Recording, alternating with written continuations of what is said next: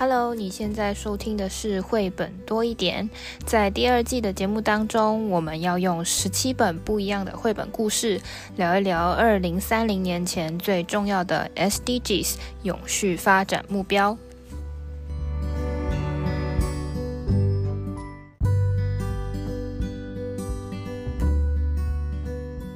嗨，大家好，我是皮老板。蚊子，今天呢，我们要讨论的是 SDG 九，关于基础建设、创业跟诶诶创新跟工业化的这个问题。那其实，在二零一三年的十二月呢，就有通过一个叫做。利马宣言的这样子的一个像是永续发展目标这样的章程里面呢，就有提到了工业化的这件事情。他说，工业化的发展呢，其实是整个经济社会的一个驱动力。这个工业化的发展不仅是科技上面的进步，它也提高了所有呃产业的这个生产力，同时呢，它也会创造更多的就业机会，提升呃大家的收入，进而呢可以消除贫穷。并且实现了其他发展目标一个并进的一个一个很好的解方，而且啊，很多还记得吗？我们的 SDGs 五，妇女跟女孩啊，也可以有一些就业的机会哦。然后呢，之前我们有讲过那个什么体面的工作，对对对，所以呢，这个这个议题真的很重要。不过刚刚皮老板讲利马宣言哦，让我来跟你说文解字一下，利是利益的利，嗯。马就是，呃，我们说平常动物的那个马，呃，我们曾经有一集讲马一边，嗯嗯，呃，那个马立马宣言。好，那这个工业化的的建设，其实它有分成非常多的面向，从一般大家看到的交通工具，这也是一个工业化的一个产业。那到比如说农业。也有一些比较技术性的灌溉的工程也算到，我们之前也讲过，呃，能源它也算是一种工业。到现在大家非常需要使用的科技的网络技术、通讯的这些技术，其实都包含在这之中。那我们今天要分享的一个故事，其实是有一点历史年代的一个一个。曾经的一个故事，那这个故事的名称呢是 The Secret Subway。它虽然现在还没有中文版，但我们即将这本书也要翻译成中文了。那这本书的故事内容大概是讲什么？不知道大家就是居住的国家有没有关于地下铁的这件事，或是有没有捷运？那这个 The Secret Subway 呢，就是在讲纽约的地下铁的前身。它曾经是这么有这么一段过程，但是大家可能知道的不多。那我们今天就用这个故事来做一个开端。说到地下铁，我想听众说不定你会想到吉米的那一本《地下铁》哦。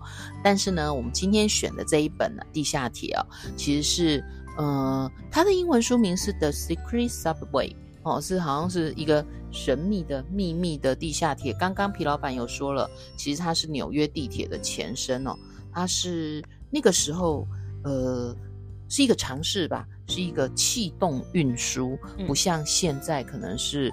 电力的运输哦，那我很想跟大家分享一下说，说其实当时呢，头一次蚊子看到这一本书的时候，就迫不及待的要介绍给那个皮老板。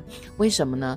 其实有一有一个系列的课程哦，我们就是在说怎么样养成小朋友科学家或工程师的性格跟专业哦。然后呢，其实我们有做了一系列是跟科学家。来学习，那这些呢，就选了非常多的科学家的绘本，其中这个 Thinker 就是呃怎么思考，我们当时就很喜欢这一本哦，就是说哇，这个那么乱的交通在当年哦，那个时候是所谓的当年是什么时候呢？是一八六九年哦，哎、嗯，这个比蚊子早了一百年以上啊，嗯、在那个时候他是怎么去？想到要做这件事，就是根本就没有那个想法的时候，thinker。所以呢，那时候就已经非常喜欢这一本书了哦。那后来呢，再再次相遇，就是觉得台湾的孩子应该对于科学家，哦，还有一些历史事件，呃，一些重大建设能够多认识，然后就发现说，哎，其实有很多。国外的绘本是有的，所以呢，在我们您听到我们这一集的时候，它还没有中文，但是呢，明年肯定有。那这本呃，这本呃《Secret Subway》呢，它一刚开始就是 Welcome to New York City，欢迎来到纽约哦。嗯，蚊子几次要到纽约哦，都都 遇到疫情。呃，希望我下次去，我就要在这一本场景里面拍拍照哦。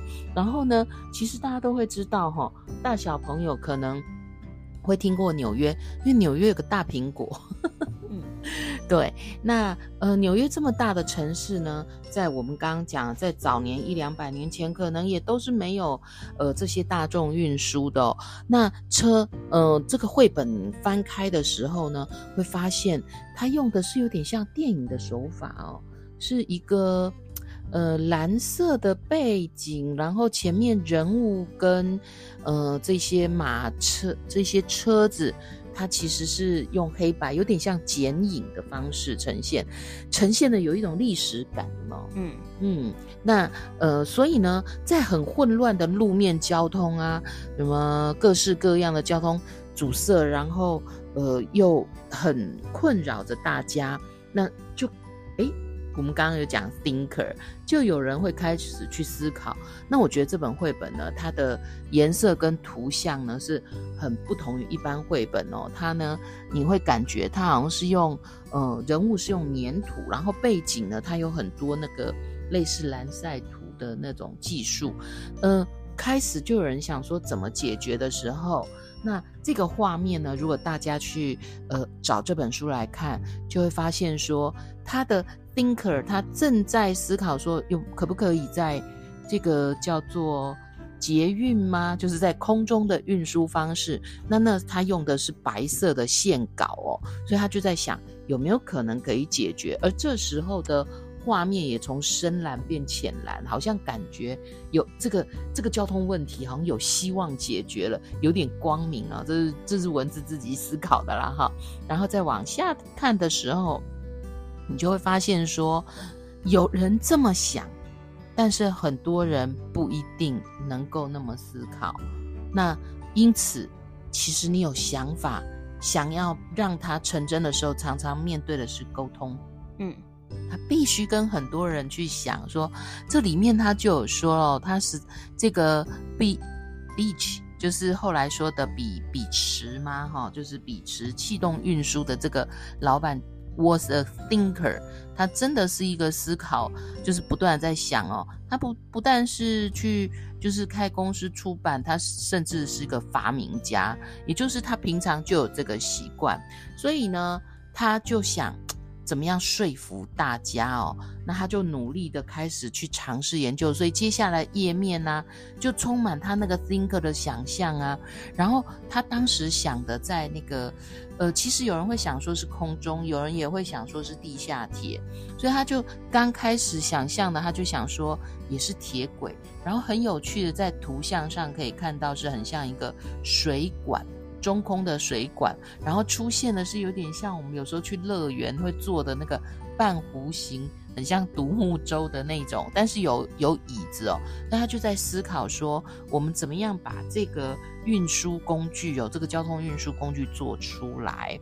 那么他就到处去呃拜访一些人，然后呢，因为开发这个的话会遇到什么问题啊？其实台湾高铁在开发的时候好像有类似的问题耶。需要钱，需要人合作，需要帮忙，而且还需要土地。嗯，那所以呢，你这个交通运输是要解决很繁繁忙的地段，所以这个土地的取得是很不容易的。我觉得这些问题呢，在台湾，在地下铁、呃捷运或高铁，呃要开发的时候，问题也都是很类似的，就是。当年跟现在遇到问题其实很像，不过现在大家都比较能想象了。那么他确实很努力，每一天每一天，他呢都想办法。而且皮老板他好像白天不能工作，因为他要这个 project，他要偷偷的做，所以他其实都是晚上才来做他这个心目中想象的，现在所讲的地下铁的前身。对，所以呢，其实他就是白天呢继续做他的 thinker，还有他本来工作，然后自己出钱出力，晚上来做研究。而且这种研究不是只有在实验室里面就能做成的，所以他都要到地下去哦，找非常多人帮忙。那我们刚刚一开始就说了，他这个尝试啊是气动式的，所以当时是用一种风。很大的类似很大的电风扇的概念，对然后去吹动这个他所谓的这个火车的一小段一小节这样子车厢。对，因为他的研究其实就是做一节车厢，嗯，然后所以他是用大风扇这种所谓的气动的方式哦，所以你在绘本里面就可以看到说，呃，其实他就是在地下里面去做这件事情，那这就涉及到一个问题了哦。就是，如果是地铁的话，你要想当时没有哦，吼，那人要怎么下去？嗯，所以必须要做一个通道，嗯，要能够让人能够下去，必须要有月台。所以在绘本里面呢，其实都蛮清楚的用图像在呃呈现这一些。那也可能是因为他在逐梦踏实，所以呢，当时那个那个虚线呢就。就不见了，就呈现一步一步。比如说，像有一页啊，就可以看到说，哇，这里会有一个 transit，是一八七零年哦。那这里呢，其实应该这么说，一八六九年，他呢有了这个想法，而且他是在现在哦，纽约百老汇，百老汇是一个非常热闹的地方哈、建设这个气动铁路，而且他自费哦，花了。呃，如果大家去查那个维基，大概花了三三十万美元，然后日以继夜的把这个东西做出来哦。在刚刚呢，就说在一八七零年哦，花了一年的时间，然后呢是呃做了一段。那这一段呢，其实其实铁路的这一段仅仅用了五十八天就修修建完成，但是最主要就是一个开挖。还有呃相关的驱动设施，然后接着是它做成了，可是这毕竟是一个交通运输工具，必须要有人来做啊。嗯，那皮老板，如果当年从来没看过这个，让你往地底下走，让你来试做，你你你敢做吗？我可能不知道这是什么东西。但你有勇气尝试一下吗？可能好奇的人就会有兴趣去看看。所以啊，在绘本里面呢，他就做了一些贵宾邀请函，而且很像现在的类似这个车票的一个概念哦。然后邀请一些最知名的、呃有钱的这些人哦来做体验，希望他们如果有好的体验呢，能够把这样的经验分享出去。所以他们就。办了餐会哦，很优雅的餐会哦，还有钢琴演奏哦，party，大家都吃得很开心。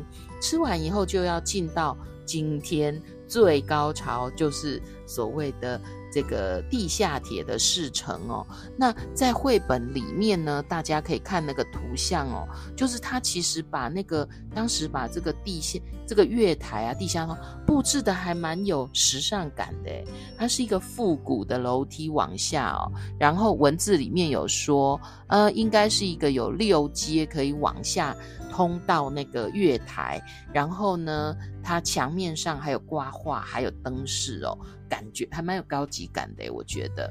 然后走到走到那个地地下铁那个车厢哦，哎，皮老板，我们的车厢基本上都是都是，嗯、反正就是地铁或什么，好像没有看过圆形的。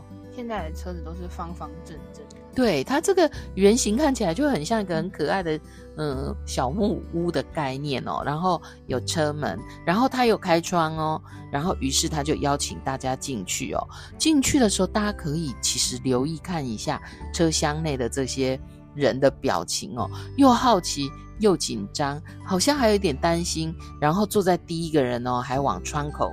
就是那个车门口看哦，然后结果他们就出发喽。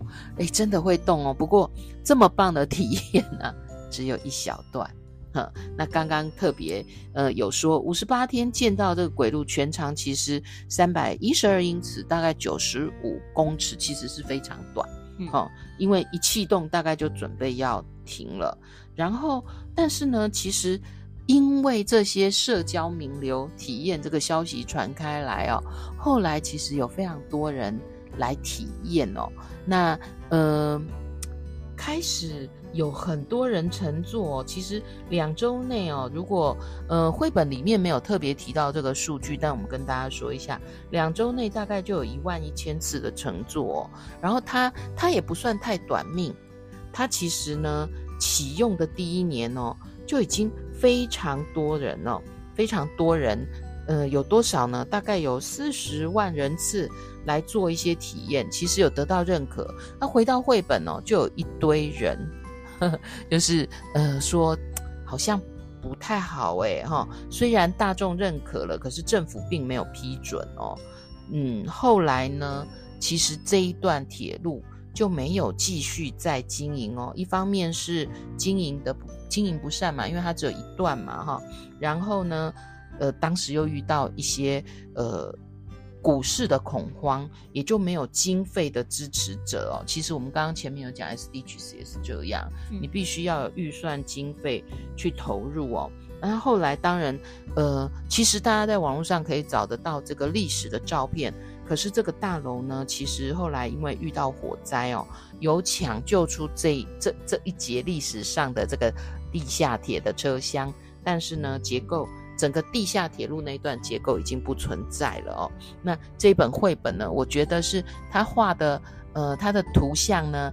呃，大家可以细读哦，就是逐渐光明，然后呢，大家事成，可是好像又进入了某种黑暗，因为没有得到支持哦。不过他当时的确是把一个那个技术哦，就是透过他的思考给做出来了。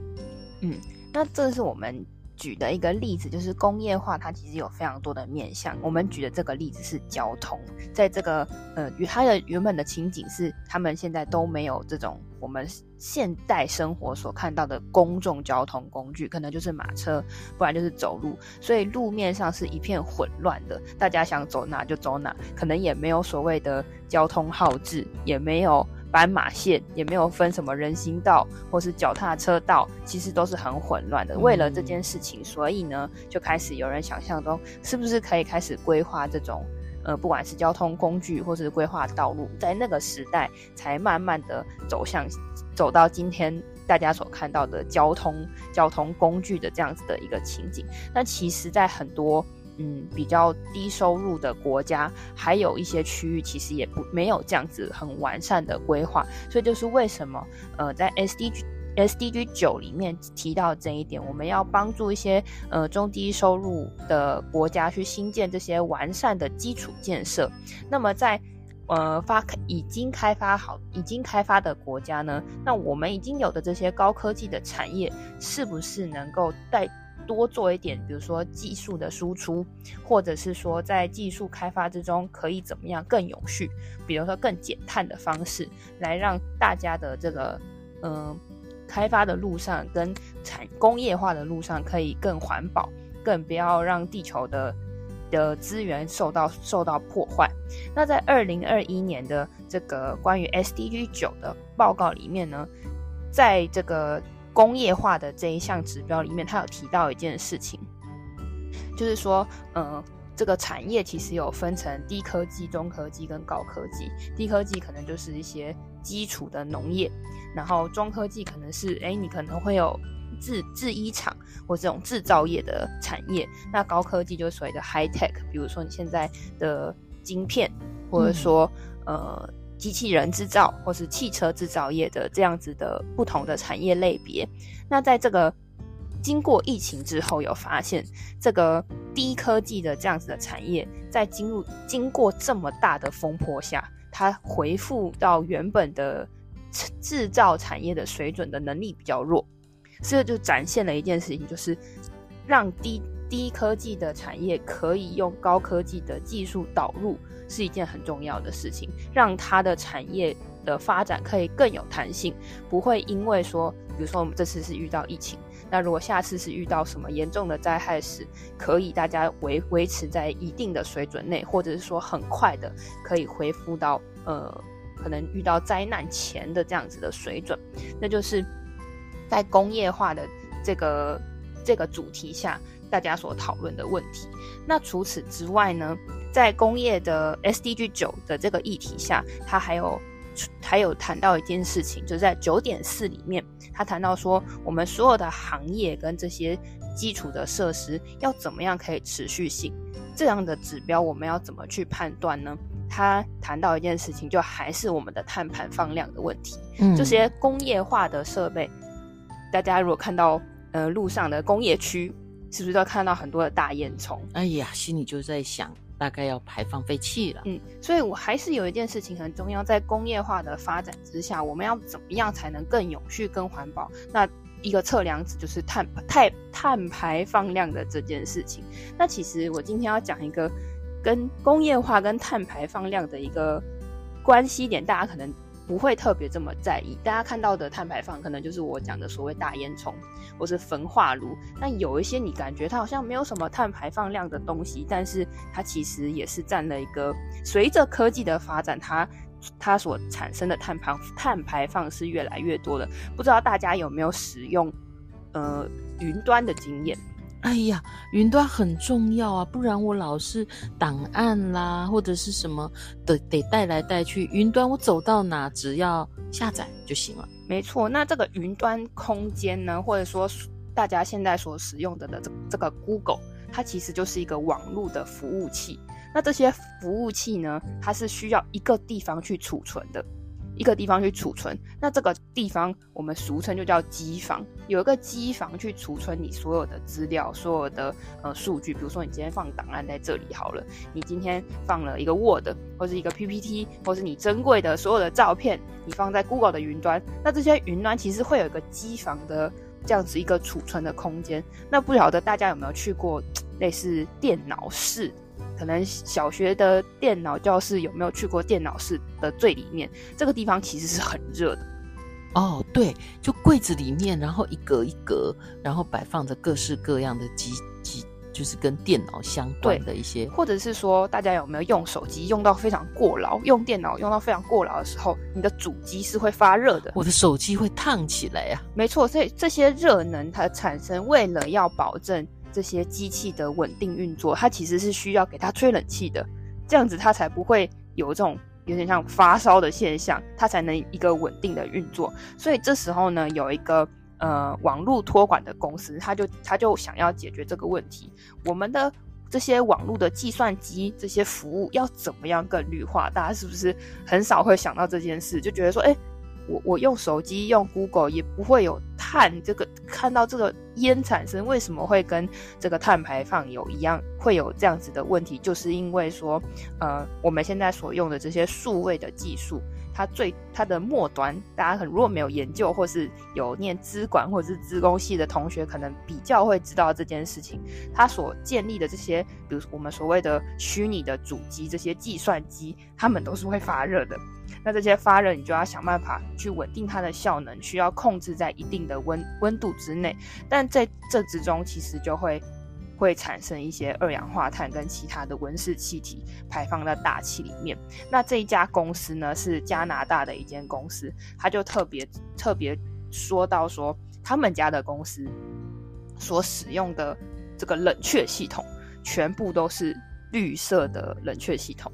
哦，什么是绿色的冷却系统？就是他们是用水力发电，然后去去降温他们的这个呃冷需要冷却的这件事情，就不是用呃一般的比如说火力发电或是燃烧的这样子的方式来减少您的碳足迹，进而帮助地球。所以这件事情我读到的时候，我其实也是花了一些时间去思考一下，说哎，主机这件事情为什么会跟碳？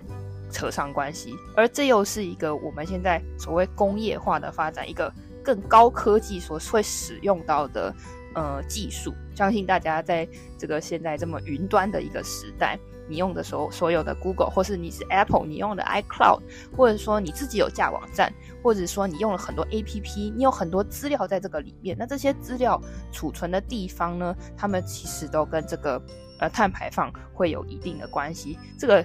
大家可能没有思考过，但是呢，我们全球其实有是有非常多这种数据储存的中心的。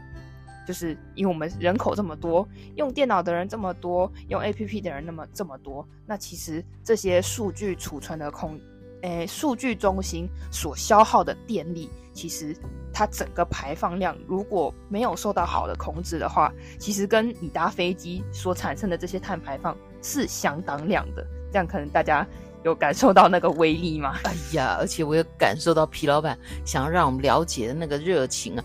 哎，其实啊，如果各位啊，现在疫疫情哦，呃，后疫情时代，大家又开始呃国际交流搭飞机，飞机有一些啊，你注意，它也是有说它是减碳航班，对，所以呢，呃，大家不管是从这个科技业啦，从各个我们刚刚讲的那种基础建设啊，大家都在朝这个方向努力。好，那最后我们一样有三个问题要留给大家。第一个是我们一开始讲到这个 Beach，就是这个先生比池或是比奇，他为什么想要做地下铁？他想要解决的是什么样的问题？第二个是这个他的地下铁看起来方案是不错啊，你觉得为什么有人就是不支持他的计划？为什么这一短短一小节的这个地下铁，大家看起来都觉得哦很惊奇，很不错？那没有继续开发的，你觉得关键的原因是什么？那第三点是，你的生活，你生活的城市中有没有类似地下铁这样子的交通工具？你觉得这么工业化的这样子的设备，这个交通设施给人们带来什么样的变化？其实呢，如果大家呢，呃，有听我们节目，我们还会有一集谈小房子。那这个小房子这一集呢，大家啊、借。借这个绘本来看呢，也可以看得到说，哦，前面的交通建设发达了，然后带来了城市哪一些改变？嗯。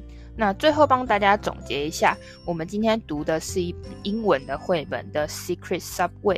那我们也了解到 SDG 九这个工业化的发展呢，其实它是可以提升我们人们的一些经济发展的一种方式。那它的好处呢，是在于它除了是工业化之外，它连带的可能会解决了一些工作就业的问题、经济发展。呃，减少这个贫困的问题，也相对起来跟一些基础的工业来说更有弹性的恢复力。那我们也跟你分享了，在九点四的工业化这个议题下，跟碳排放其实也有直接的关联性。今天给你举的一个例子呢，是大家可能比较没有没有想象到的地方，就是关于网络伺服器或是云端空间托管的这样的例子。所以碳排放并不是你有看到那个烟囱，只是看到那个排气管。才有碳排放。其实工业化的过程一定会造成更多的碳排放，只是说在我们这个世界进步的同时，我们又没有什么办法可以做一个综合，做一个抵消这样子的选择？工业化的这个社会呢，确实给我们带来非常多的便利，但是同时在就是在这么近几十年来，我们这样子工业化的转变。对这个地球造成了非常巨大的破坏。你可以试着在路上呢观察这些工业化对人们来说带来的哪些哪些便利，同时也产生了更多碳排放的问题。如果你也是关心 SDGs 的朋友，欢迎你跟我们分享你的想法。我们下一集将会讨论 SDG 十 Reducing Inequalities 减少不平等。我们下个故事见，拜拜，拜拜。